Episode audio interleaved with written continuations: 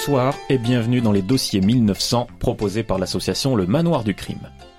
Dans cette émission, vous suivez les aventures d'un groupe d'enquêteurs dans le Paris de 1900. Mais ces enquêteurs ne sont pas interprétés par des acteurs, mais par des joueurs de jeux de rôle qui découvrent et vivent leur aventure au fur et à mesure. Les dossiers 1900 se déroulent dans l'univers du jeu de rôle crime de Yann Lefebvre aux éditions Sico. L'émission se suit comme un feuilleton. Nous recommandons donc fortement à nos nouveaux auditeurs d'aller écouter les podcasts des épisodes précédents. Les enquêteurs que vous allez suivre ce soir sont Paul Ponce, interprété par Matthew Ford. Edmond Gustave Mauroy, interprété par Alexandre Dulac. Jeanne Lépine, interprétée par Lucie Mérandon. Eugène Collin, interprété par Grégoire Bouteiller. Le maître du jeu est Benoît Ramos. Nous allons maintenant écouter un petit résumé des épisodes précédents. Voilà plus d'un mois et demi qui se sont passés depuis l'enlèvement de Jeanne, qui avait bien fini malgré quelques frayeurs. Même avec le retour du beau temps, j'ai préféré mettre en long d'un moment pour retrouver la phrase du patron. Je peux vous dire que ce que j'ai appris sur lui m'est resté en travers de la gorge pour sûr. Enfin bon. En attendant, Jeanne, Paul et Monsieur Mauroy sont restés sans nouvelles de moi et ont décidé d'assister à l'inauguration du Cercle Omnisport Saint-Michel. Bah ouais, notre enquête avance, mais on n'a pas encore vraiment réussi à leur barrer de la route à ces cons-là en attendant. Les v'là en train de voguer de guinguettes en rencontre fortuite au milieu des badauds, non sans aller provoquer les membres restants du Cosme. Ce qu'ils savaient pas, c'est que j'étais là aussi, mais incognito. Genre, euh, beau veston blanc, bien gandé, au milieu de tout ce beau monde, personne pouvait me remarquer. Enfin, c'est ce que je croyais, jusqu'à ce qu'un cosaque vienne m'aborder. Non, non, mais euh, vous inquiétez pas, pas un faux cosaque de Paris venu pour me tailler en deux à coups de sabre, non, non. Un vrai cosaque, le capitaine Ilyushin, membre de la garde du tsar de Russie lui-même. Le type me cause qui veut nous filer un coup de main pour nous faire tomber ces imposteurs. Pour sûr qu'on veut bien un coup de main. Finalement, ayant à peine eu le temps de rejoindre mes comparses pour leur révéler ma présence, voilà que Prosper Meunier, le député lui-même, largement trempé dans l'affaire jusqu'à l'os, déclame un discours pour nous conspuer, aidé par une bande d'agitateurs pour motiver la foule. Après une réponse courte mais efficace de M. Moroy, ce fut l'occasion pour nous de filer en douce avant que ça chauffe. Malgré qu'on ait pu se poser dans une brasserie pour faire le point, Vlatipa qu'on se fait tirer dessus, dis donc. Un petit gamin à tête de cosaque qui s'est cru malin de s'en prendre à Paul Ponce. Grand bien lui fasse, puisqu'il s'est vite retrouvé coursé et arrêté par notre géant national, puis récupéré par les Condés, révélant par la même occasion qu'il avait agi seul pour impressionner ses nouveaux recruteurs, situés à l'enclos du Temple dans le 3 arrondissement. Autant dire qu'on sait où c'est qu'il faut qu'on aille maintenant. Après ça, il nous fallut un moment pour mettre en place une stratégie de recours, à la fois sur le fond et sur la forme. Genre, euh, c'est bien de mettre des patates à ces gars-là, mais en attendant, euh, c'est pas ça qui empêchera la loi de passer. Par contre, quelques articles de journaux bien pensés, dont un signé Émile Zola, ça pourrait certainement faire changer l'opinion publique.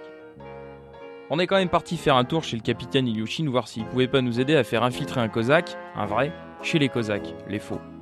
C'est bien compliqué qu'il nous a dit, mais au besoin il peut toujours nous fournir du matos, genre euh, flingue et autres si vous voyez ce que je veux dire. Au final, nous revoilà chez Monsieur Moroy pour décider de quoi faire. Mais notre réunion a vite été chamboulée par un bruit de verre brisé. Dans le bureau de Moroy, une tête a roulé au sol. Chapitre 9 La bataille de Rivoli. Mes chers amis, levons un verre à notre première impression. Et au succès euh, escompté, qui je l'espère nous sera porté ses fruits.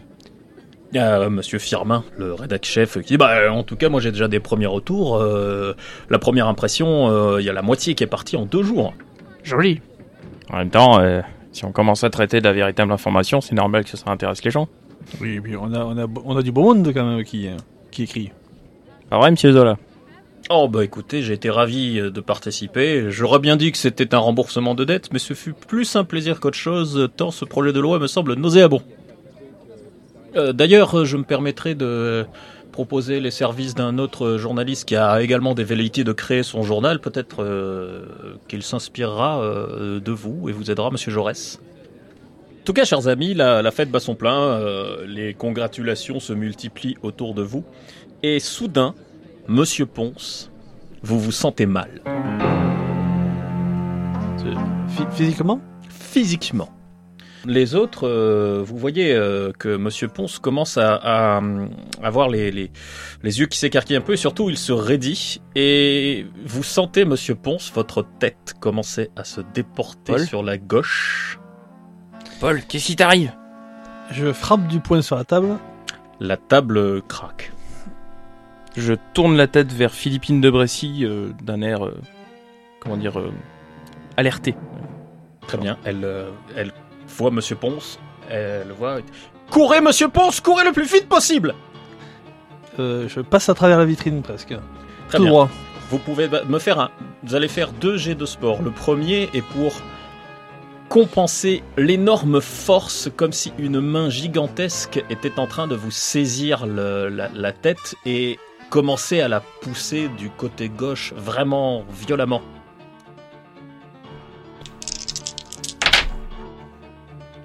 Une, une victoire. Pour l'instant, vous arrivez donc, vous avez le droit de me faire un deuxième jet de sport pour passer par la fenêtre, comme vous le dites. Vous, si vous êtes meilleur, je vous autorise à utiliser la compétence cirque pour faire une belle acrobatie. Auquel je suis pratiquant, donc ce qui me donne une chance supplémentaire. Pour vous jeter en faisant un beau roulé-boulet, c'est plus ça. C'est une victoire encore. Très bien, donc Paul Pau, soudain, euh, à l'étonnement de tout le monde, surtout donc euh, de vous, euh, Monsieur Mauroy et Mademoiselle Lépine, euh, se lève précipitamment et se jette la tête la première à travers la vitre. Eliezer. Philippine vous dit sortez, sortez, sortez vite. Ça veut dire qu'il sait précisément où vous êtes. Alors la fête du coup est un peu gâchée, euh, tout le monde part dans tous les sens. Émile Zola vient voir Monsieur Moïse, mais que se passe-t-il? Je n'ai pas entendu de coup de feu. Nous en discuterons dehors. chose. Sortons, monsieur Zola. Et tu as, tu as Maurice Kahn qui vous regarde, Monsieur Morin, en disant euh, Est-ce là les choses dont vous m'avez parlé en sous-main, mon ami? Absolument. Vous êtes assez vite rattrapé par un, un, un loufia euh, qui vient quand même demander la note et euh, la réparation de la vitrine. Maurice euh, jette euh, deux trois billets comme ça en lui disant ne nous dérangez pas plus. Et vous vous éloignez euh, donc il y a un, mo- un moment de flottement et d'incertitude.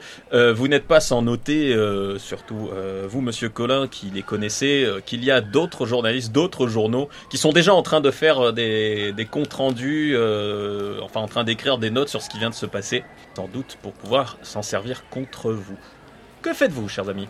Je les vois, ces journalistes? oui évidemment Voyez qu'on vise juste. On nous attaque. Nous avons ciblé juste. Notez-le. Alors moi je suis place de l'étoile maintenant, euh, comment ça se passe Non, vous n'avez pas couru si loin. vous, êtes, vous êtes sur les Champs-Élysées, pas au milieu de la chaussée, mais euh, disons à une trentaine de mètres environ, et vous avez vu tout le monde sortir. Et évidemment, vous avez Philippine de Bressière et, et Monsieur Collin qui s'approchent de vous avec l'air plus inquiet encore que les autres. Euh, Je, je m'assois sur un banc pour reprendre un peu mes esprits. Philippine Est-ce qu'on ne devrait pas vérifier s'il a un glyphe sur lui ou quelque chose? Non, ce sont eux qui ont quelque chose de lui, sans doute à la Chapelle Noire. Ce qu'il faut, c'est euh, un focus, une image, un cheveu, encore mieux, ou un morceau de peau, un ongle, quel, que soit, éventuellement une photographie ou une image représentant, et surtout savoir précisément où il se trouve. Il va falloir que vous commenciez sérieusement à éviter de révéler votre position. Il va falloir qu'on récupère la chapelle noire surtout. Certes, mais par exemple, Monsieur Monroy, je vous déconseille de rentrer chez vous. À tout le monde d'ailleurs. Vous êtes en train de dire qu'ils sont actuellement à la Chapelle Noire. C'est ça, Philippine? C'est probable, à moins qu'ils n'utilisent un autre lieu qu'ils auraient fabriqué, par exemple, dans leurs euh, installations. C'est ce que votre jeune ami Gaston semble dire. On peut être là-bas peut-être en moins d'une heure si on se démerde bien. Oui, Euh, mais on sera jamais assez. On peut demander une voiture. On est sur les champs, il y en a plein. N'oubliez pas que si nous entrons dans la chapelle noire pendant qu'ils y sont et qu'ils ont déjà tout ce qu'il faut pour nous attaquer à distance, ce sera encore plus facile si nous sommes face à eux. Enfin, il me semble, d'après ce que vous nous aviez expliqué. Certes. Ne serait-il peut-être pas le moment de demander à votre père une intervention plus musclée? Je pense que le préfet Lépine veut bien nous aider, mais je pense que c'est aussi un grand sceptique. Alors si on lui demande d'intervenir à propos du- d'une attaque magique, Non. Et si on lui dit qu'on sait où actuellement se situent les malfrats et qu'il peut les prendre dans une espèce de flagrant délit, il y a peut-être moyen de le faire bouger. Jeanne, qu'est-ce que vous en pensez? Je pense que ça vaut le coup d'essayer. Il faut agir Et- tout de suite. Au pire, euh, nous aurons un endroit où dîner ce soir. Vous êtes bien gentils tout cela, mais... Mais là, il va falloir vraiment faire quelque chose, parce que sinon je vais faire des spaghettis avec leurs épaules. Non mais moi je suis d'accord avec, euh, avec Paul. Moi je te propose qu'on y aille là-bas, directement. J'arrête une voiture sur les champs. Philippine, vous pensez que vous pouvez venir avec nous? Euh, certes, mais êtes-vous armé Parce que il y a fort à parier qu'ils aient une garde des plus concrètes autour d'eux. Des Cosaques armés. Je retire une grille de protection d'arbre et je la mets dans le carrosse. Euh, oui, alors donc je ne te cache pas que le cocher euh, pâlit Mais vu ton air, il ne moufte pas. Direction le Louvre. Et euh, donc tous les deux, Monsieur Collin, euh, Monsieur Ponce, avec Philippine de Brécy et une grille, vous partez vers le Louvre. J'aurais juste euh, demandé à euh, Capitaine Ilyushin lui dire que là, par exemple, on aurait bien besoin d'un coup de main. Hmm, au Louvre? Attendez, encore une fois, vous voulez que j'envoie des soldats russes au Louvre? Hmm, Des armes Des armes Vous allez où exactement? Au Louvre. Bon, Et- c'est bientôt fini de poser toutes ces questions là. Il y a des mecs sous le Louvre. Il nous faut des armes, Paul. Ah, sous le Louvre? Pourquoi vous ne le dites pas Si c'est sous terre, je peux envoyer des hommes. Eh bien, soit. Le tout, c'est qu'on les voit pas. Bon, envoyez toute la Sibérie. Je m'en fous. On y va. Bon, donc vous partez en cataclopant. Euh, et Liu va essayer de vous envoyer de l'aide. Pendant ce temps, hmm, Monsieur Mauroy, je vais vous demander quand même de me faire un petit jet de société, histoire de calmer un peu les gens qui étaient là et que tout ça se passe sans que ça soit trop un gros flop pour le lancement de votre journal, même si évidemment un scandale comme ça peut évidemment booster les ventes. Un succès. Euh, vous arrivez facilement à faire passer euh, le fait que vous avez vu quelqu'un tenter de vous assassiner euh, sans préciser évidemment la nature de l'assassinat. Ça a scandalisé plein de gens euh, et évidemment tout le monde s'égaye à la fois certains émoustillés, d'autres effrayés, beaucoup assez fiers d'avoir participé à un événement qui sera dans les journaux dès le lendemain. Que faites-vous donc, mademoiselle Épine, monsieur Mauroy?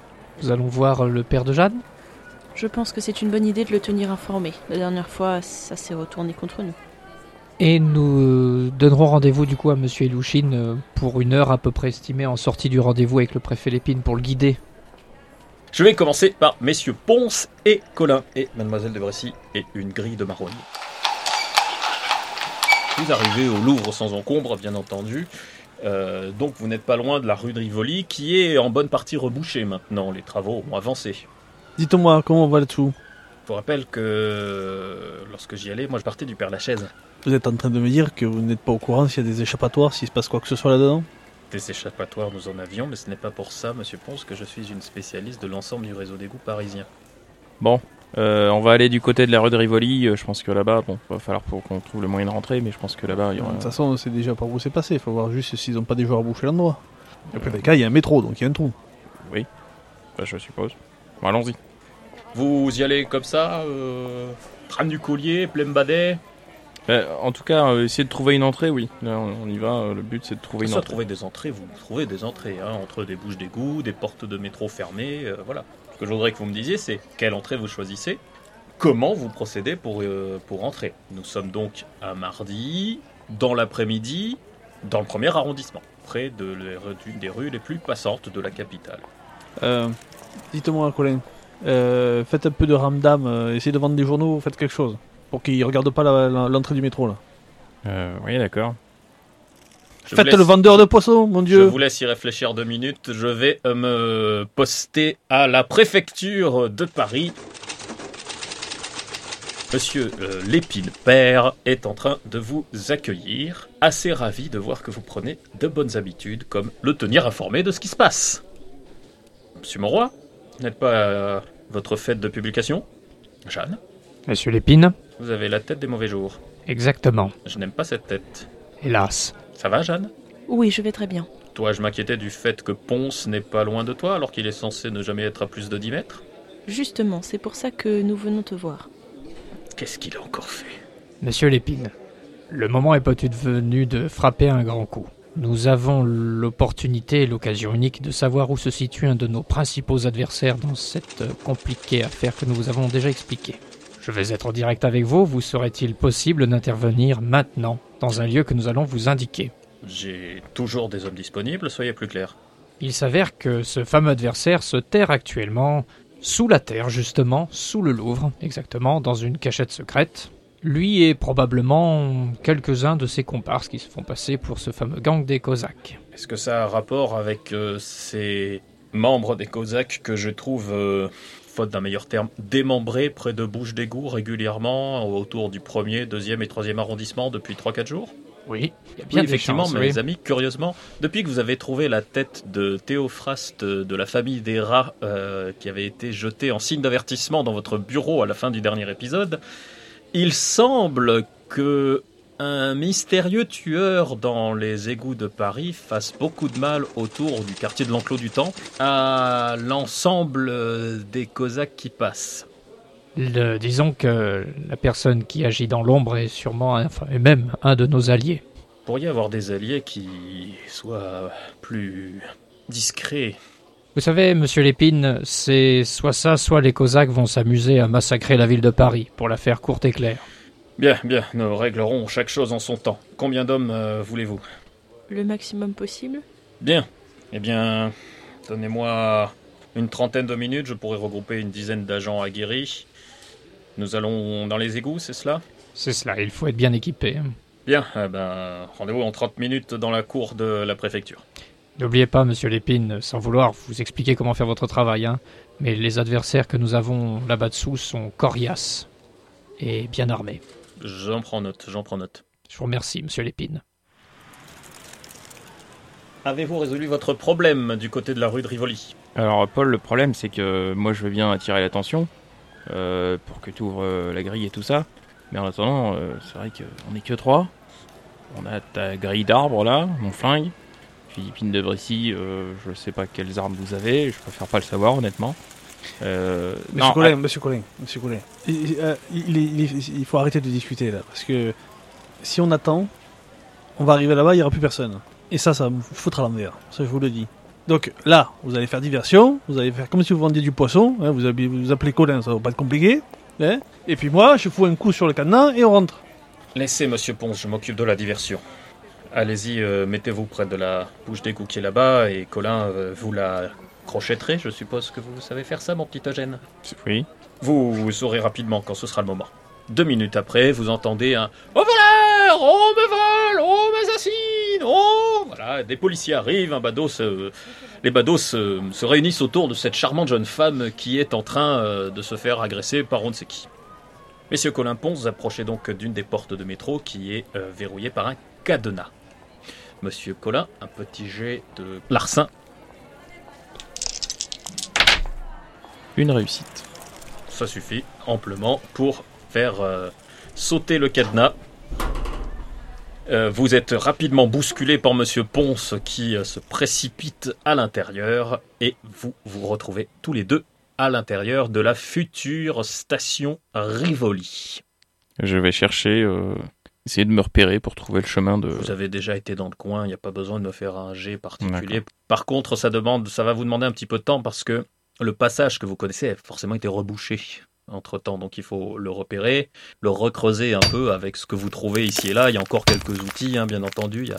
C'est pas parce que la station est rebouchée que les travaux sont terminés à l'intérieur. Est-ce qu'il y a des lumières? Euh, oui, il y a un- déjà un peu d'électricité euh, qui, est, euh, qui est en place. Des lumières qu'on puisse emprunter?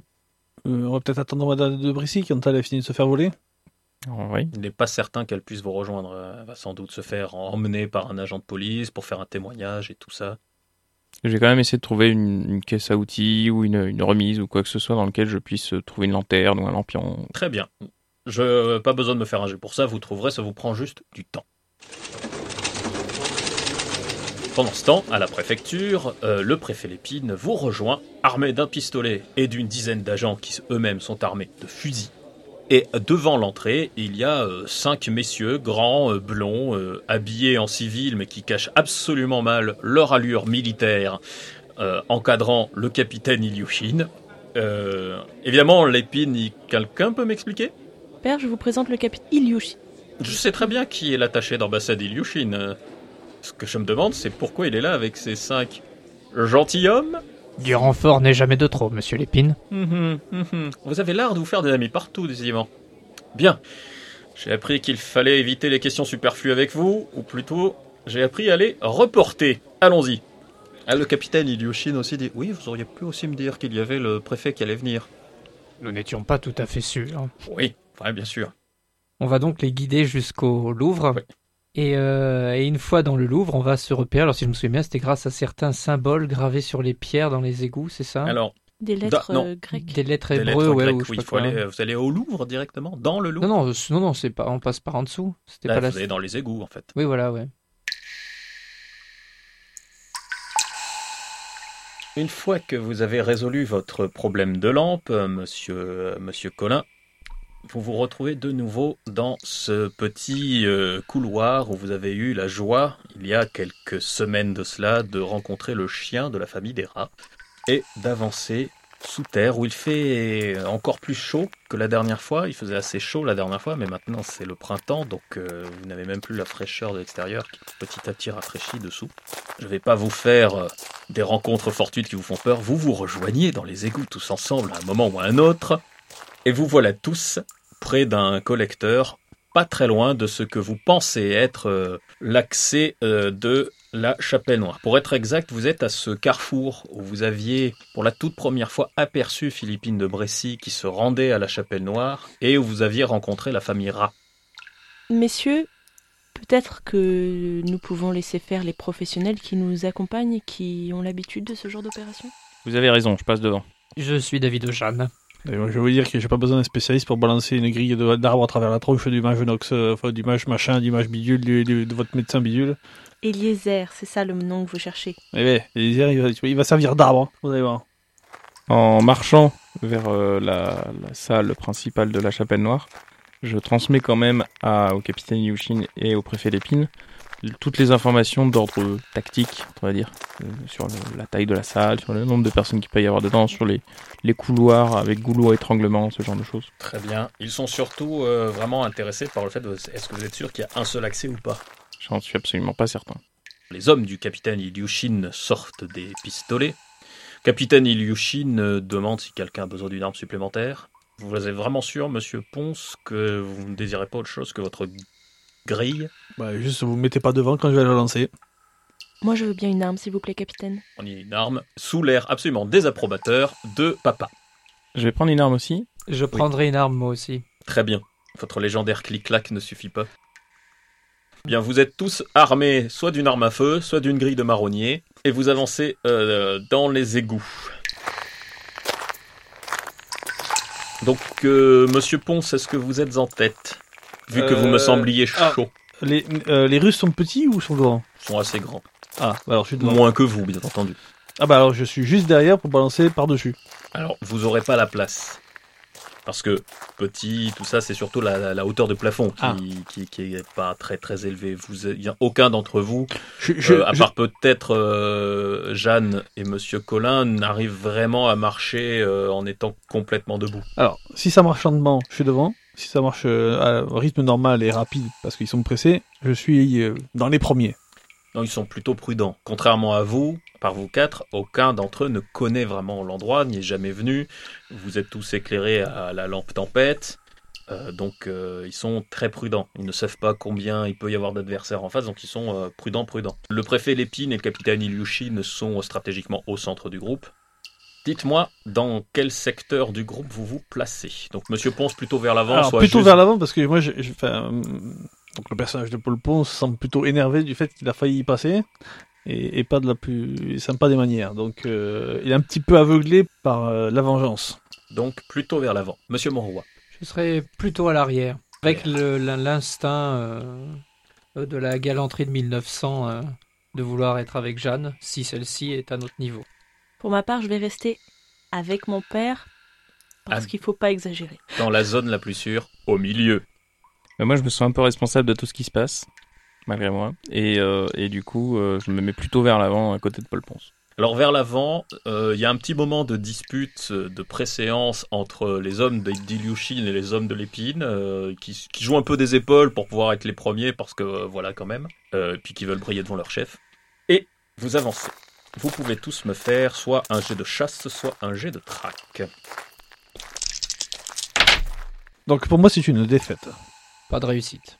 Une réussite mitigée. Pas de réussite.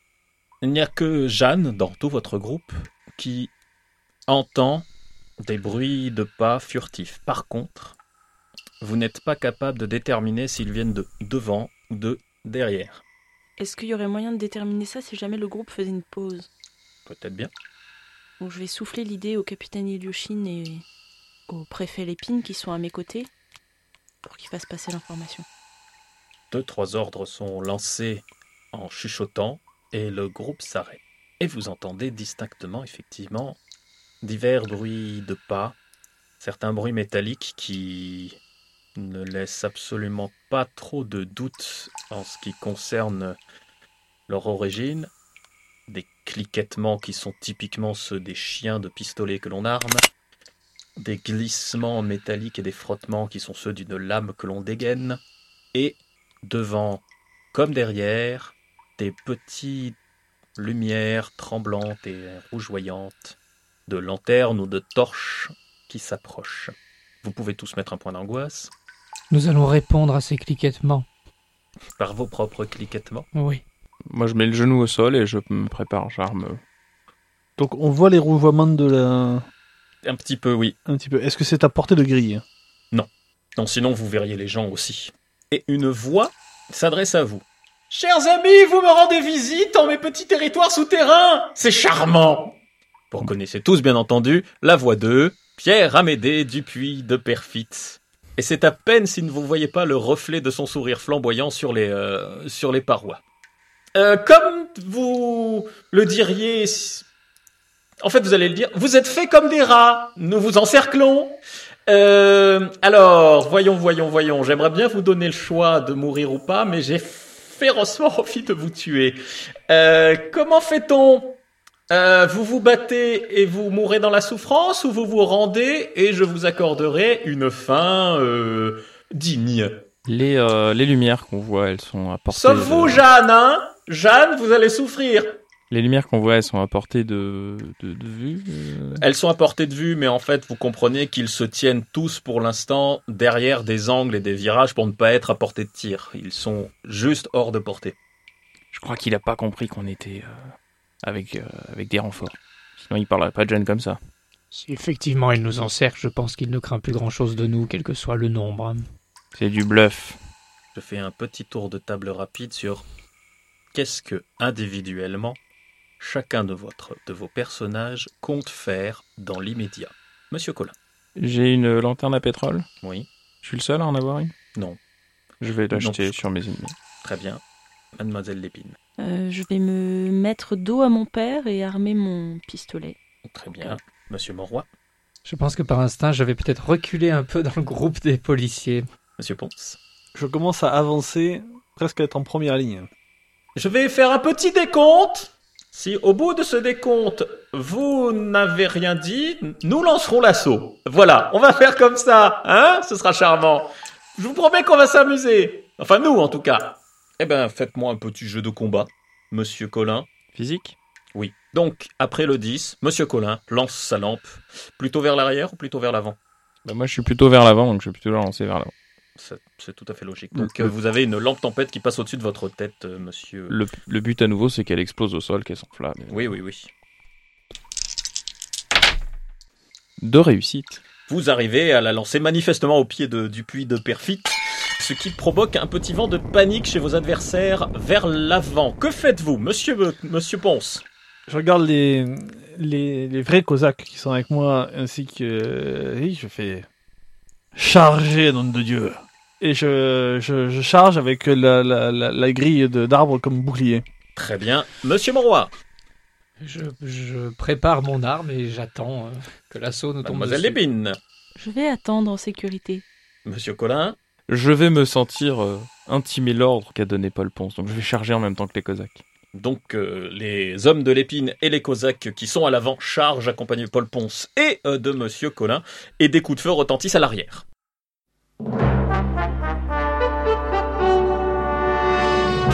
Alors on va commencer par euh, régler le, le petit souci de la charge. Vous aurez une initiative évidemment par rapport euh, à vos adversaires. On est d'accord que je vois du coup depuis de Perfit, avec la lumière que nous a fait euh, notre Oui, vous, le voyez, oui. et je le charge plein fer. Très bien. Faites-moi un jet de combat. Vous n'avez pas encore votre. je ne vous accorde pas encore votre spécialisation de lutte. Vous, quand vous serez, vous serez engagé. Trois réussites. Eh bien, vous lui rentrez dedans, plein badin, comme on dirait chez vous, et vous le renversez au milieu de l'égout. euh, vous vous retrouvez dans une position montée euh, tout à fait euh, propice. Par contre, autour de vous, il y a des hommes armés de couteaux, de sabres, euh, qui sont prêts à défendre leur chef, à moins que, Monsieur Colin. Mais nous aussi, on est prêt à défendre notre chef. Oui, que faites-vous? Et ben, en- je, je vais en fait suivre la charge de, de Paul de façon un poil plus stratégique dans le but de- parce que je vois bien où est-ce qu'il va parce que vu la, ça, ouais, ça, que- le plus stratégique vu la, vu la, vu la, la récite qu'il a, je vois bien vers qui il fonce et euh, bah, je vais essayer de le protéger. Donc euh, si je vois des gars autour, bah, je vais leur tirer dessus tout simplement. Très bien, faites-moi un jet de combat. Évidemment, le fracas des armes à feu dans les égouts est absolument assourdissant et la, la lumière des, euh, des détonations vous éblouit. Une réussite. Vous en touchez un. Je veux pas faire de, de dégâts, il tombe. Pendant ce temps, derrière, ça vous tire dessus, les amis. Aucune balle ne vous touche. Ce sont des hommes de Ilyushin et de l'épine qui prennent. Est-ce que vous répliquez?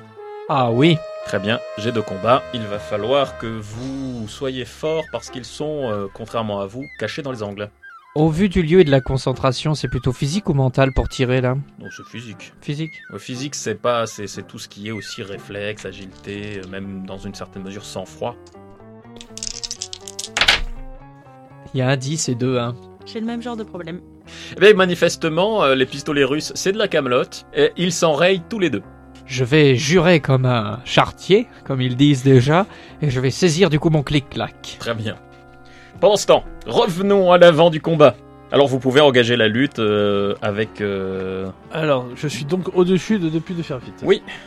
Euh, je lève la grille d'arbre. Oui. Et je la fracasse sur la tronche Très bien. pour le mettre hors service. Si ça le tue, c'est pas grave. Si ça le tue pas, tant mieux, mais il sera hors service. Un petit jet de combat, hein, pas de. Rien à redire là-dessus. Donc, euh, une défaite, deux victoires. Vous le touchez, mais sur l'avant-bras, il réussit à parer. Vous entendez quand même le craquement de son, de son avant-bras quand il se brise sous l'impact. Et il commence à crier fort. Pendant ce temps, un de ses sbires se propose de vous larder à coups de sabre. Je vais laisser à Monsieur Colin l'occasion de le flinguer avant. Tout à fait. Pas de réussite. Raté Et vous êtes touché, euh, Monsieur Ponzé. Combien en physique déjà? 5. 5, vous prenez une blessure. À l'arrière, la fusillade se poursuit, donc vous êtes plutôt en train de vous cacher, je suppose, monsieur Moroy, mademoiselle Lépine. Oui, C'est exactement ce que j'allais te demander. Est-ce qu'il n'y aurait pas un petit recoin? La meilleure stratégie, c'est de se mettre le plus petit possible derrière les autres. Voilà, donc je pense que je vais attraper Monsieur Moroy euh, par le poignet et lui inviter à venir s'accroupir avec moi dans un petit coin sombre euh, en dehors du passage. J'allais faire la même chose, on est d'accord Fantastique. Très bien. Vous êtes tiré vers l'arrière, enfin vers l'arrière, euh, du coup, euh, plutôt par le capitaine Lushin qui dit, euh, qui, qui vous montre qu'à à l'avant, on ne vous tire pas dessus. Donc, euh, pour se mettre à l'abri, il vaut mieux aller là-bas. Donc, il euh, commence à faire un repli stratégique avec euh, votre père euh, et les hommes qui tirent euh, abondamment, enfin, tirent de barrage dans les gouts pour empêcher vos adversaires de vous tirer dessus. Voyons voir si, malgré cela, un facétieux cosaque arrive à vous envoyer une petite boulette. Eh ben non, vous ne l'avez toujours pas eu, votre boulette. Et vous arrivez à peu près euh, tous ensemble au niveau du combat euh, qui se déroule à l'avant, où Monsieur Ponce se propose donc euh, de mettre la misère à Amédée Dupuis de Perfit. Oui, mais il est dans le désordre là en ce moment. C'est Comme il il commence. Allez, round suivant, monsieur, euh, monsieur. Du coup, n'oubliez pas de vous enlever un dé, puisque vous êtes blessé. Une réussite. Là, cette fois, il la prend. Il la prend bien, euh, il la prend pleine tête et euh, du coup, son corps devient tout simplement tout mou. Le même monsieur se propose de- d'a- d'appliquer le même traitement euh, à Paul Ponce. Oh, je ne lui laisserai pas la politesse. Très bien, faites donc votre petit jet de combat. Un échec. Eh bien, vous l'avez raté donc. Ah, il vous rate cette fois, monsieur Ponce. Euh, donc, pendant que vous vous levez, il y a un petit euh, réflexe pour esquiver un coup de sabre qui passe juste à portée. Est-ce que c'est depuis du perfide qui le prend ce ce coup de sabre? Non. Round suivant, tout le monde est là. Les Cosaques euh, qui sont euh, devant vous commencent à battre en retraite, euh, voire même à carrément fuir, abandonnant gentiment Dupuis Amédée de Perfit entre vos, vos mains délicates. Les, les coups de feu derrière semblent s'arrêter aussi. Il est encore temps de tirer dans le tas. Vous pouvez toujours, oui, puisque si ça vous fait plaisir, moi ça ne me Bah, dérange pas. un cosaque en moins est une journée de plus de vie d'en gagner, donc euh, cette phrase veut rien dire. Je vais tirer dans le tas. C'est bien, faites ça. Rien du tout. Quelqu'un d'autre tire dans le tas Monsieur Colin? Une réussite. Vous en touchez un. Après cette petite escarmouche au fond des égouts, Monsieur Ponce euh, est triomphalement debout, à ses pieds, à moitié euh, dans la fange. J.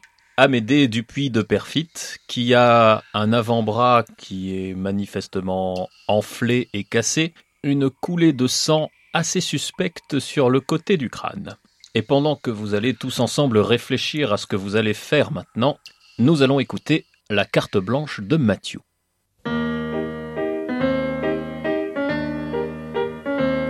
Aujourd'hui, je ne vais pas vous parler de jeux de rôle, mais je vais seulement mettre en avant un sportif français qui, selon moi, a trop vite été oublié en vous contant son parcours. André Roussimov, plus connu sous le pseudonyme d'André le Géant, était un lutteur français, né le 19 mai 1946 et décédé le 27 janvier 1993. André Roussimov est principalement connu pour son travail à la WWE, où il est considéré comme étant un des meilleurs catcheurs de l'histoire. Son physique hors norme, 2m24 et 235 kg, dû à une maladie génétique, lui a valu durant sa carrière les surnoms d'André le Géant, ou encore la huitième merveille du monde. André a grandi avec sa famille dans un petit village près de Meaux. Et durant toute son enfance, il fut un garçon normal, bien qu'à l'âge de 12 ans, il mesurait déjà 1m90 et pesait près de 110 kg. La famille Roussimov était assez modeste et André s'occupait des tâches ménagères en rêvant d'une vie meilleure où il ne s'ennuierait pas et où il côtoierait les sommets. À 18 ans, André mesurait près de 2m10 et sa réputation de géant atteignit Paris. Un jour, un promoteur vint pour lui proposer de devenir un lutteur. André voyait en cette proposition la seule occasion de réaliser son rêve de gloire. Il quitta alors son village pour s'installer à Paris. En attendant la gloire, André se produisait dans la capitale là où il le pouvait, cirque, spectacle, etc. Il commença notamment une carrière de catcheur au Japon, en 1969. Et lors de son passage dans le pays du soleil levant, il est ausculté par un médecin qui lui décèle une maladie très rare, le gigantisme. Il ne cessera jamais de grandir et son espérance de vie n'excéderait pas la quarantaine. Conscient de cet handicap et du peu de temps qui lui restait, il décida de profiter de la vie et de s'investir dans le catch, discipline qui lui permit d'oublier sa maladie. À 24 ans, André Roussimov était déjà immense. En effet, il mesurait plus de 2m18 et pesait plus de 130 kg. Il fut repéré et engagé par la WWE qui fit de lui une véritable star de lutte mondiale. André s'amusait beaucoup de ce nouveau statut car il pouvait enfin vivre son rêve de gloire. Il était constamment en déplacement pour se produire aux quatre coins du monde et profiter de la vie. À l'aube de la trentaine, André était le lutteur professionnel le plus connu au monde. Sa réputation avait atteint son apogée il a grandement participé à la popularisation du catch à travers le monde, qui jusque-là n'était pas considéré comme un sport à part entière. André gagnait tous ses combats et était redouté par tous les lutteurs. Il déchaînait les amateurs de lutte et était l'invité d'honneur des plus grands plateaux télévisés et autres événements. Mais plus le temps passait et plus son corps se fatiguait. Il se déplaçait de plus en plus difficilement et à l'aide de béquilles faites sur mesure à cause de sa carrure. Il pensa qu'il était peut-être l'heure de laisser place aux jeunes et de tirer sa révérence. WrestleMania. WrestleMania était l'événement rêvé pour André afin de passer le flambeau et de quitter le monde du catch professionnel par la grande porte.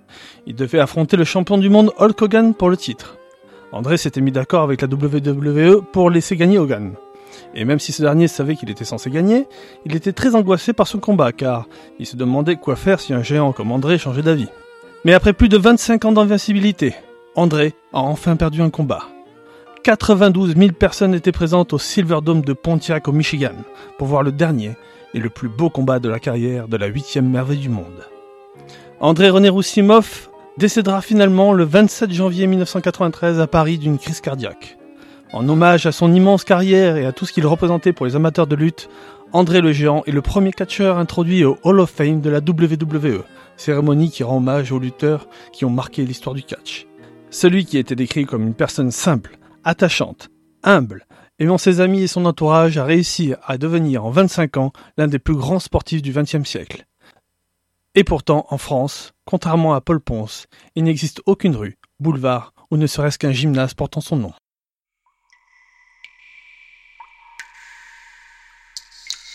Que faites-vous, chers amis? Alors pour ma part, euh, je vais partir à la poursuite euh, des, euh, des Cosaques pendant euh, allez, euh, une minute à peu près. Essayant d'en désinguer un de plus. Puis au bout d'un moment, je ferai demi-tour. Je reviendrai vers vous.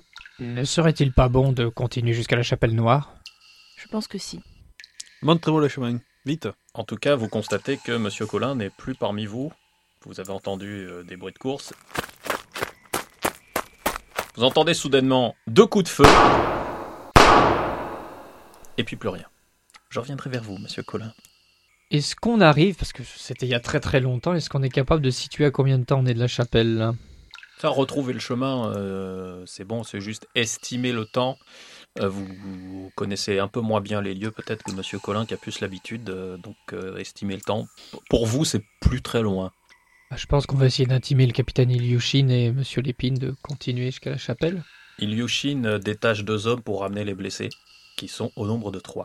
Vous aviez 15 hommes en tout, en plus de Monsieur Lépine et Ilyushin, 10 de la préfecture et 5 de l'ambassade de Russie. Que faites-vous, Mademoiselle Lépine? Du coup, pour ma part, je vais chercher les petits symboles euh, sur les murs euh, alentours pour essayer de nous de guider le groupe euh, dans la bonne direction. Très bien. Je vous laisse un instant, et je me tourne vers Monsieur Colin.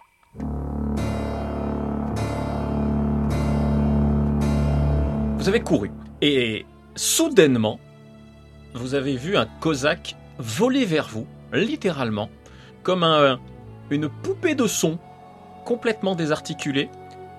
Par réflexe, vous avez tiré une fois. Il est tombé, et votre bras a été saisi dans un étau de fer. Vos pieds ont soudainement arrêté de toucher le sol. Vous avez tiré une autre fois, avant de vous retrouver plaqué contre le mur, 30 cm au-dessus de sol, avec la tête du père de la famille Ra juste devant vous. Je te connais Tu fais pas partie de ces enfoirés? Euh, quoi? Mais. Mais. qu'est- Qu'est-ce que vous faites?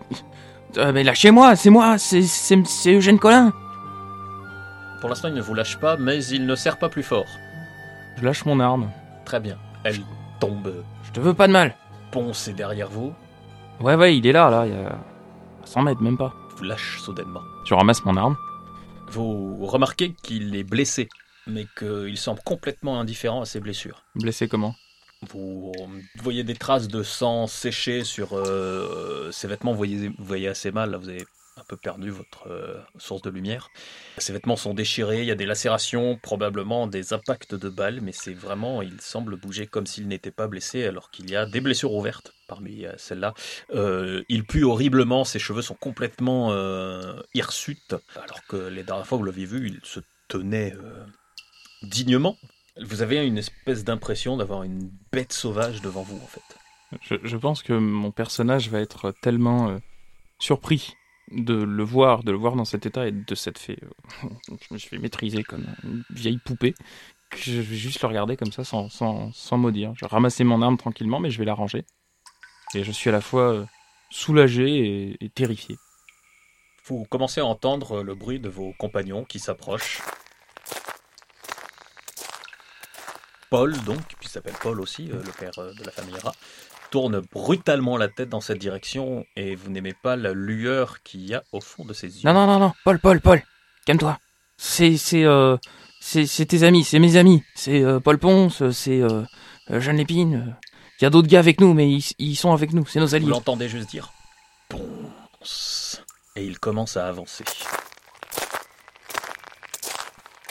Mais qu'est-ce qui t'arrive euh? Vous commencez à distinguer les autres, euh, la voix euh, de Eugène Collin qui, euh, qui, qui semble parler, vous entendez pas distinctement ce qu'il dit, mais vous entendez sa voix, il semble discuter avec quelqu'un. Pas très rassuré quand même. On va l'interpeller. euh. Eugène, tout va bien? N'approchez pas. Qu'est-ce N'approchez pas.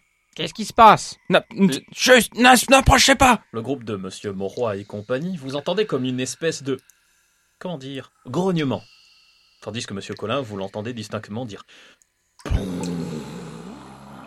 Paul, il faut que tu te calmes, il y est pour rien. Est-ce que j'entends dire ça, moi? Oui.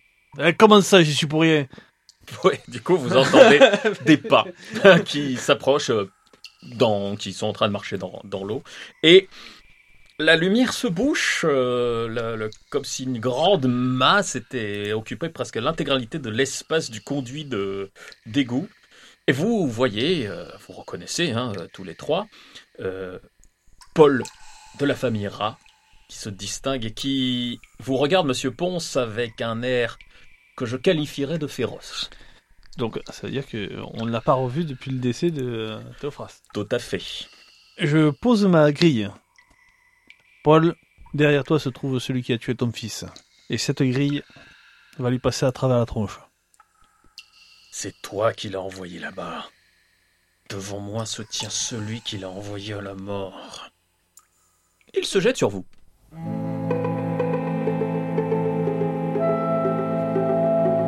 Vous pouvez me faire un jet de lutte.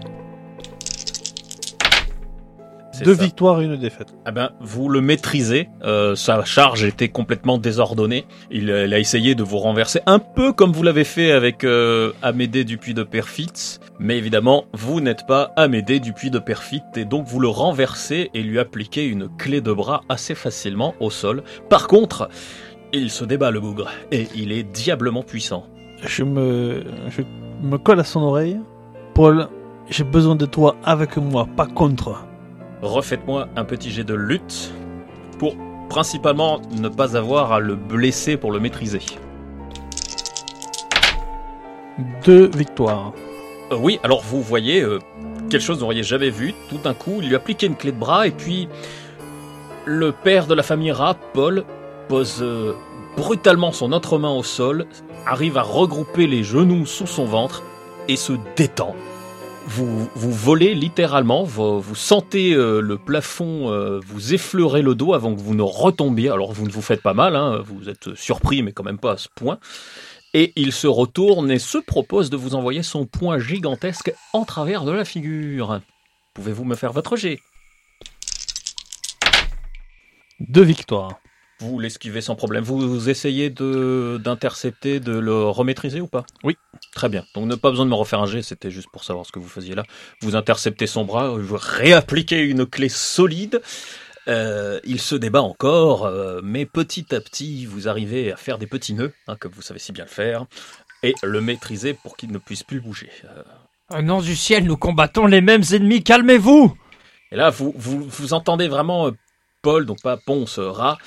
Il pousse vraiment un hurlement de bête blessée, dans lesquels vous entendez distinguer les mots de « ils ont tué mon fils Euh, Jeanne va aller voir Paul euh, Léra.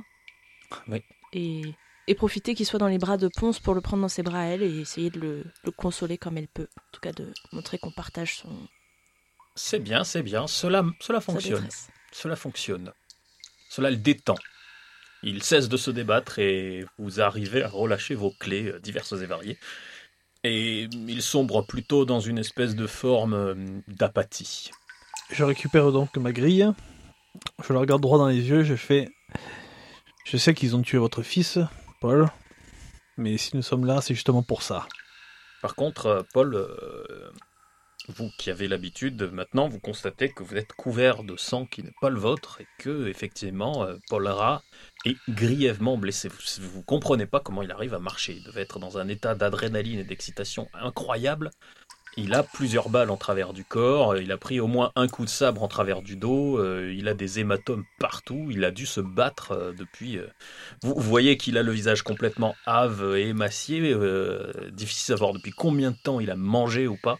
Vous, enfin pour vous, il, il faut l'envoyer à l'hôpital de toute urgence en fait.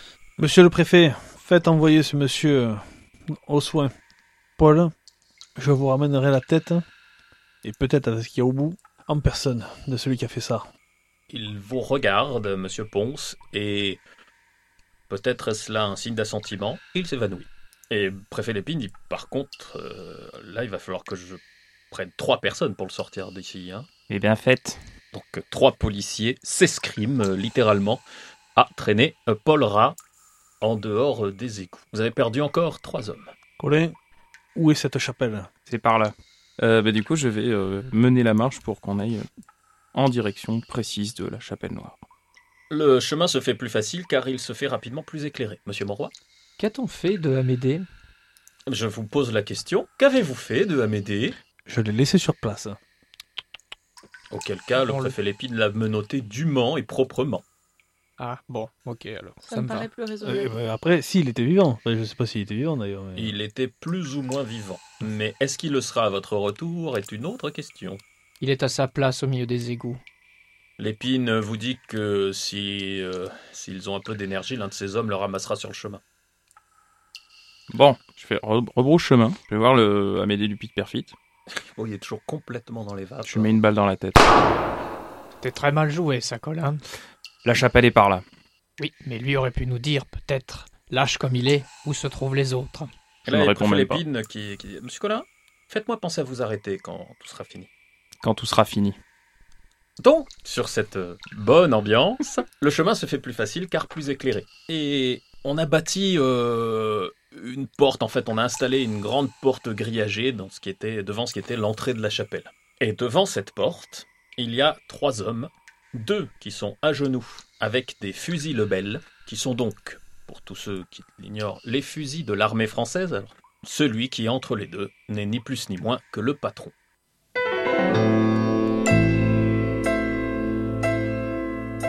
Je suis en tête. Oui. Donc je, en fait, je m'approche doucement, l'arme au poing, mais sans être menaçant. Pas plus loin. Vous a cherché, patron. Eh ben, tu m'as trouvé. Falloir nous laisser passer maintenant, vous le savez. Je crois pas, non. Qu'est-ce qui vous empêche de nous laisser passer? Je parle pas des deux gars avec leur, fl- leur flingue. Je parle de vous. Ah non, eux, c'est ils vous empêchent vous de vous faire laisser passer. À l'heure actuelle, il y en a au moins un des deux qui est en train de viser la tête du préfet de police de Paris. Qu'est-ce que vous faites là? Mon job. On vous a payé pour ça? Petit Colin, tu crois quand même pas que je fais ça gratos? Non, bien sûr, mais vous pensez pas tomber dans d'aussi basses besognes? Je veux dire, euh, même vous, vous m'avez appris le code d'honneur de la rue. Il est où le code d'honneur? Code d'honneur, code d'honneur. Colin, t'es quand même pas assez naïf pour croire que le code d'honneur s'applique tout le temps, en permanence et à chaque situation. ouais, Sinon, on serait pas des bandits. ouais, je suis d'accord, mais chez vous, apparemment, ça fait des mois qu'il s'applique plus le code d'honneur. Je suis navré de te décevoir, mon petit Eugène. Mais j'ai toujours plusieurs projets sur le feu et je les dis pas toujours. Par contre, t'as de la chance que ce soit moi qui soit là.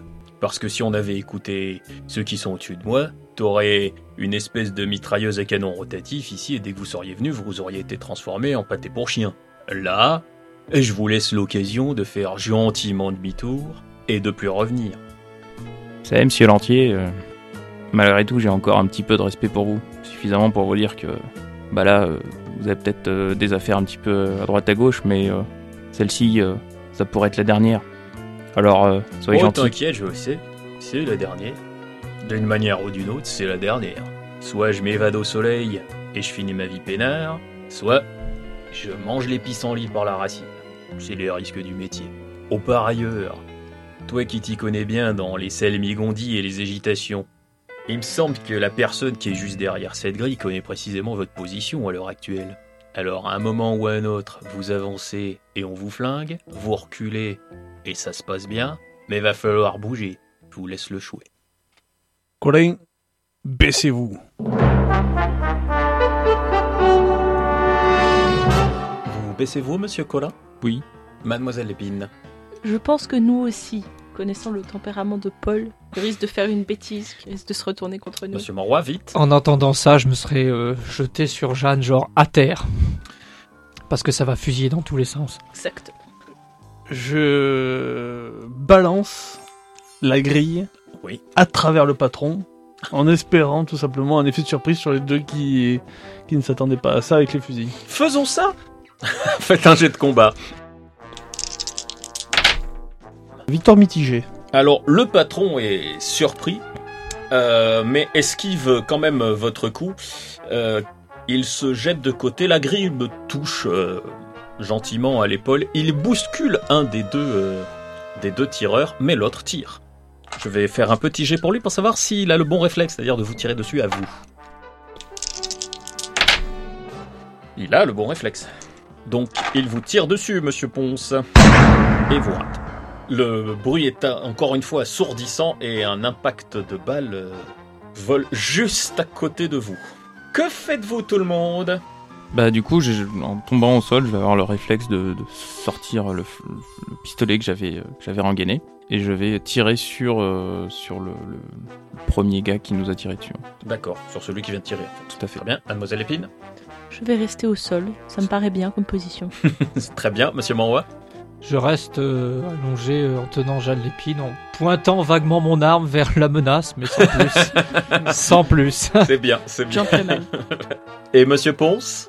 Je me rue sur le patron pour euh, l'attraper et taper l'autre gars avec le patron dans les mains. Enfin, en prendre un pour taper sur l'autre, quoi. Très bien. Euh, le patron, il est quand même pas taillé fillette. Hein. Euh, du coup, ça fera plus mal à l'autre. D'accord, je vois, je vois l'optique. On va commencer par vous, monsieur Colin, faites votre jet de combat.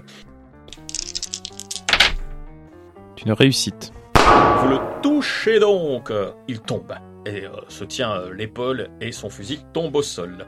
Le patron et l'autre se dégagent. Alors le patron, écoute, se propose de venir à votre rencontre avec son club, euh, Monsieur Ponce, et l'autre, bah, tire, tire. hein.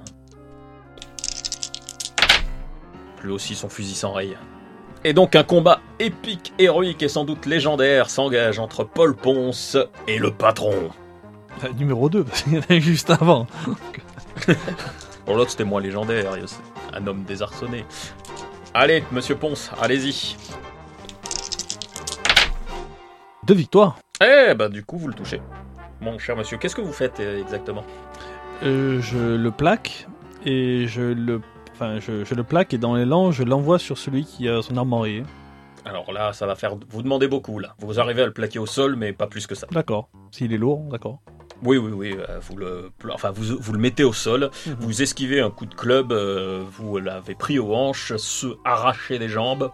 Et vous le retrouvez dos au sol par terre. Par contre, il a eu le réflexe de ne pas lâcher son club. Monsieur Colin, vous tirez encore? Donc là, on a un soldat qui est au sol. un autre qui est en train de regarder son fusil d'un air un peu stupide, et euh, une mêlée impliquant Paul Ponce et le patron. Et ben en fait, ce que je vais faire, c'est que je vais me rapprocher du second soldat et euh, je vais choper le fusil, le bal du premier et je vais assommer le second soldat en lui mettant Très un gros coup de latte Dans dans ce cas-là, vous vous déplacez juste à cette phase de combat, le temps de contourner euh, la mêlée et d'arriver euh, jusqu'au fusil. Ça ne me pose pas de problème. Évidemment, pendant ce temps, les autres ne restent pas inactifs et réussissent à éliminer le soldat qui regardait son, son fusil d'un air stupide. On ne fait pas ça devant un capitaine des Cosaques. Reprenons le combat de Monsieur Ponce. Je tente la clé de bras pour lui faire lâcher le, le petit club. C'est une défaite. Bah écoutez, euh, pour lui, euh, c'est une réussite mitigée, donc euh, le status quo euh, se maintient. Vous n'arrivez pas à attraper son bras. Il vous a donné deux trois coups de poing sans aucune conséquence, mais qui vous permet de, qui lui permet de vous tenir à distance et de l'empêcher de, de vous empêcher, pardon, de lui saisir le bras. Mais vous, de votre côté, vous l'avez empêché d'armer son coup de gourdin euh, et de ne pas le prendre. Faisons de la phase suivante immédiatement. Après cette phase, vous pourrez euh, agir, Monsieur Collin. C'est une défaite. Ah, bah lui, il se réveille. Donc cette fois, vous prenez un coup de gourdin qui ne vous fait pas particulièrement de dommages, mais vous dégage entièrement euh, de lui et il réussit à se relever. Pendant le- la phase de combat, en fait, je me serais placé de manière à tenir euh, en joue la tête du patron avec mon arme. Avec un angle pour être certain d'absolument pas le rater si. euh, Oh bah là, si vous êtes près de, près de lui. euh, en fait, le plus grand danger, vu l'arme que vous avez en main, ce serait euh, de tirer sur Paul Ponce à travers l'entier. Et en fait, euh, je, je suis juste comme ça, en joue, en direction de- du patron. Et je tremble, je tremble, je, je transpire, j'ai ma main même qui, qui tremble comme elle n'a jamais tremblé. Le patron se retourne, si vous le laissez faire. Ah oui, je le laisse faire. Il lâche son club. Eh ben, celle-là, elle est bonne.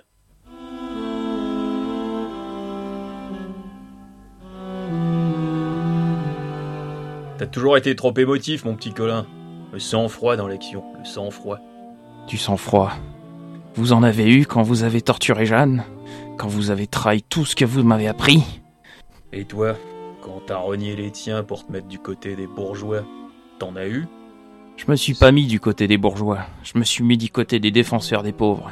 Une montre du menton morois Colin, je te croyais plus futé. Un mec comme ça, ça défendra, ça défendra jamais les pauvres. Ça croit défendre les pauvres, ça se donne bonne conscience pour être content quand il va voir le curton à l'église le dimanche. Mais fondamentalement, ça reste juste un gros bourgeois. Un jour ça lui passera. Hein, ça te passera, mon roi. Et puis il fera autre chose. Et vous alors? À travailler pour du pit perfit En termes de bourgeois, je pense qu'on est pas mal aussi. Et pourquoi? Pour désinguer des ouvriers Les ouvriers, c'est des gars du quartier, c'est des gars comme moi, c'est des gars comme vous. C'est pas pour Perfit que je travaille, tu le sais très bien. Ah, je sais bien que t'as fureté et que tu sais très bien qui est Hermanter. C'est votre fils Évidemment que c'est mon fils. Au final, Il n'y a jamais que la famille qui compte, Colin. Vous vous rendez compte à peine maintenant qu'il s'est approché de vous et qu'il a saisi le canon, mais qu'il le place droit sur son cœur. Maintenant, mon petit Colin, t'as un choix.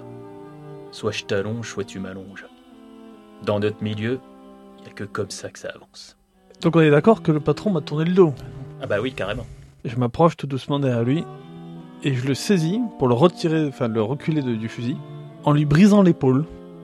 Très bien. Eh ben vous refaites un jet de combat. Euh, une victoire. Dites donc, mais c'est un véritable serpent cet homme-là. Il arrive à se retourner, à vous en enlonger une. Qui ne vous fait pas de dégâts, mais euh, ça, le, ça le libère juste. Faites quoi, monsieur Colin Bah, euh, si je fais pair, je tire. Si je fais impair, je ne tire pas. je ne tire pas. En tout cas, tous les hommes de l'épine, euh, tout le monde est en train de braquer le patron.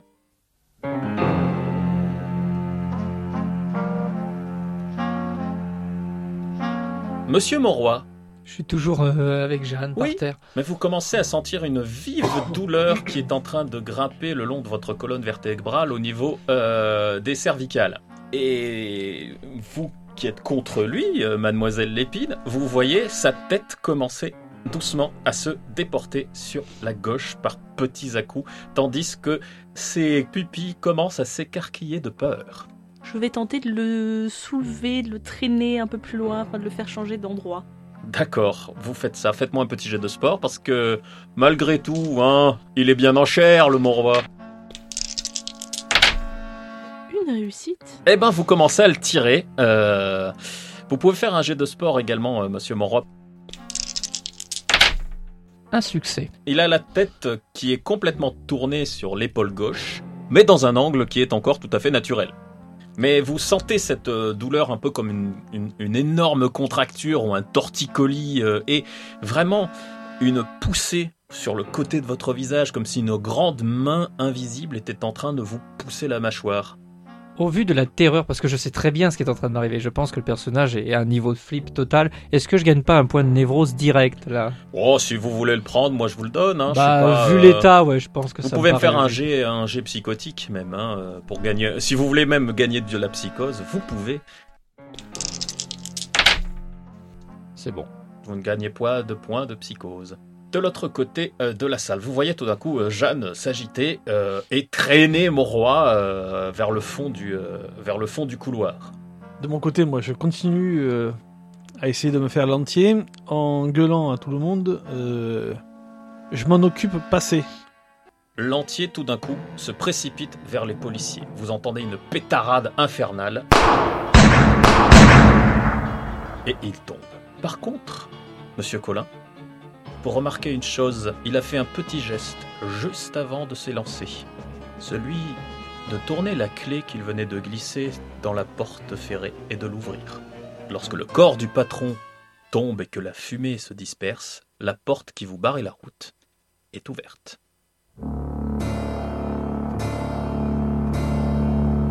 Je pense que mon personnage va s'élancer à travers la porte, l'arme au poing et euh, une larme coulant le long de ma joue.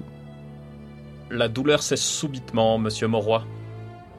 Je pense que dans la panique, j'aurais lâché mon arme là où j'ai commencé à ressentir le soyons honnêtes et fair play. Vous- vous- ça vous inquiète beaucoup, mademoiselle Lépine, parce que d'un coup, il a un spasme, en fait. C'est-à-dire que sa tête se déporte brutalement euh, de la gauche sur la droite. Simplement, vous étiez tellement en train de forcer pour empêcher le truc, que quand ça s'est lâché d'un coup, vous avez fait pouf de l'autre côté. Je pense que je vais lâcher un petit cri de surprise. Immédiatement, du coup, euh, euh, votre père vous rejoint. Qu'est-ce qui se passe Jeanne, Jeanne, que se passe-t-il? Vous allez mieux, monsieur Monroy Je crois, oui. Vous suivez euh, monsieur Colin, monsieur Ponce? Il y avait un fusil qui était encore euh, sur place, celui qui avait servi Oui. à, à Colin pour fracasser. Donc je le prends, avec le fusil dans une main et la grille dans l'autre. Ah donc, monsieur Colin, vous vous élancez. Je vais laisser tout le monde en plein suspense pour écouter une petite rubrique historique.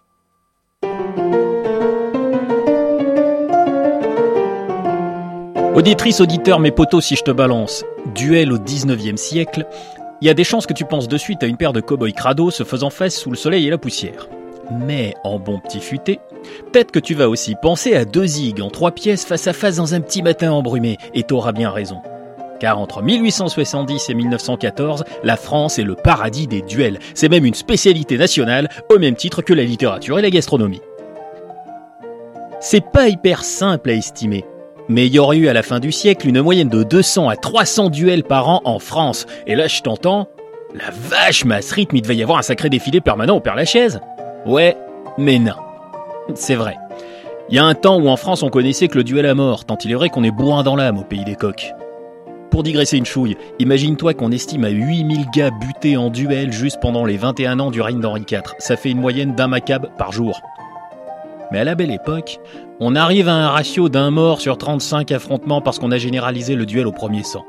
D'ailleurs, dis-toi bien que les fabricants de pistolets de duel étaient pas peu de leur pétoire, moyen précise et pas trop puissante.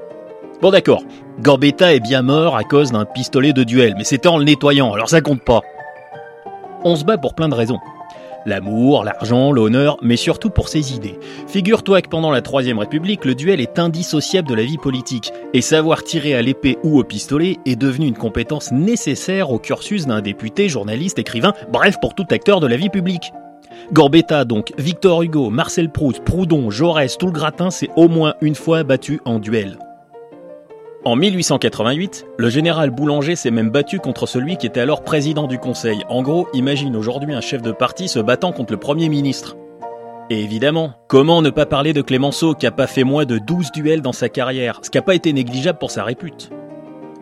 Et crois pas que ça se fasse forcément en scrud, à la dérobée des condés. Les journées font des comptes rendus de duels. Il y en a même qui ont été filmés. Et quant à la police, bah suffit de te dire qu'elle était là lors du duel entre Clémenceau et Desroulèdes en 1892 pour contenir la foule des badauds. Le duel en France est pour ainsi dire mort en 1914, tué par la Grande Guerre. Faut dire qu'après les tranchées, la Somme, Verdun, bah, c'est comme si tout le monde s'était tout d'un coup dit qu'agiter un bout de ferraille pointu de bon matin pour réparer une insulte était devenu un peu absurde, voire carrément débile. Oh, il y a bien eu des nostalgiques pour tenter une relance sur le point d'honneur, mais soyons francs, ils étaient rares, et la plupart des gens se foutaient de leur mouille. Le duel était déjà dépassé, appartenant à une autre époque, qu'on a appelée belle. Alors, elle est pas belle la belle époque?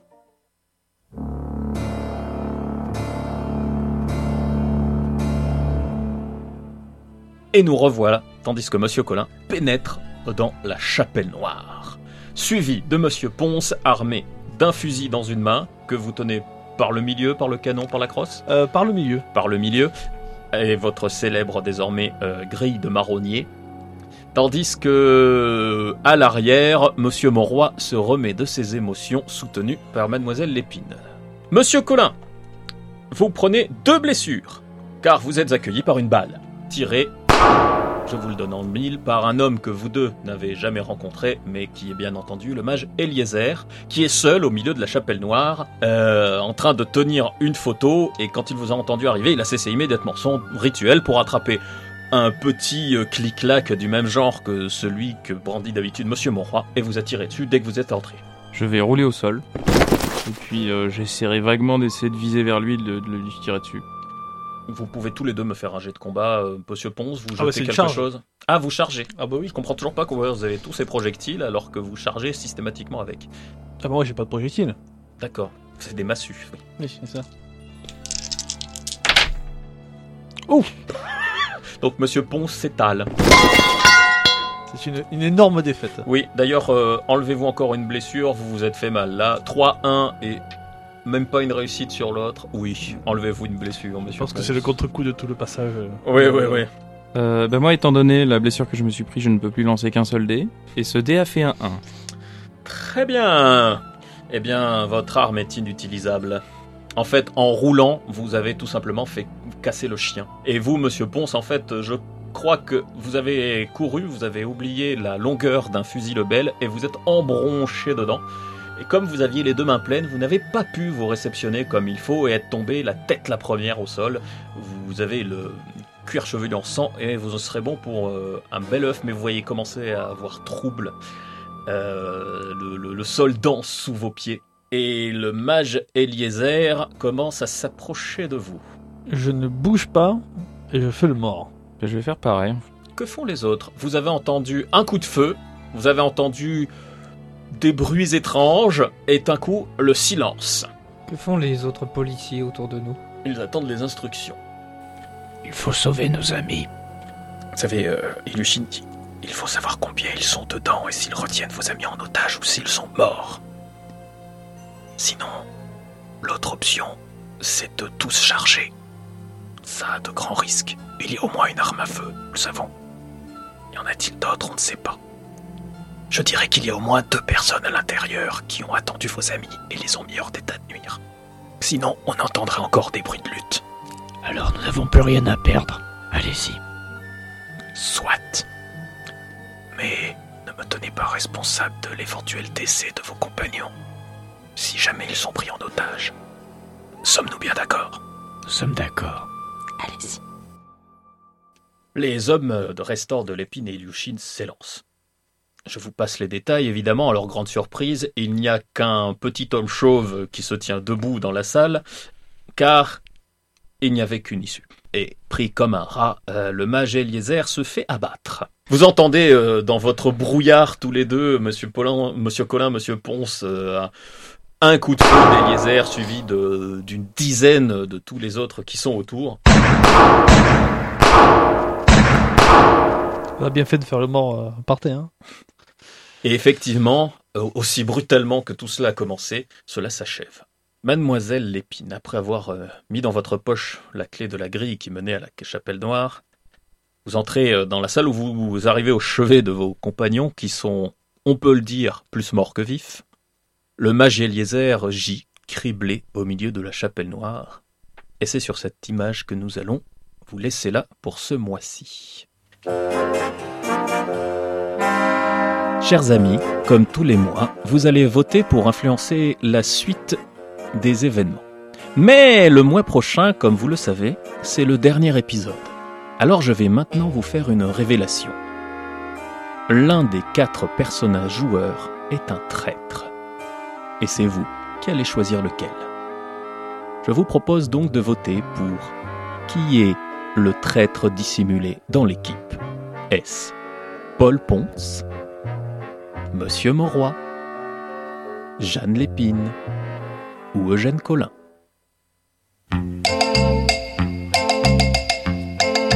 Et nous nous quittons pour ce soir pour ce nouvel épisode des Dossiers 1900.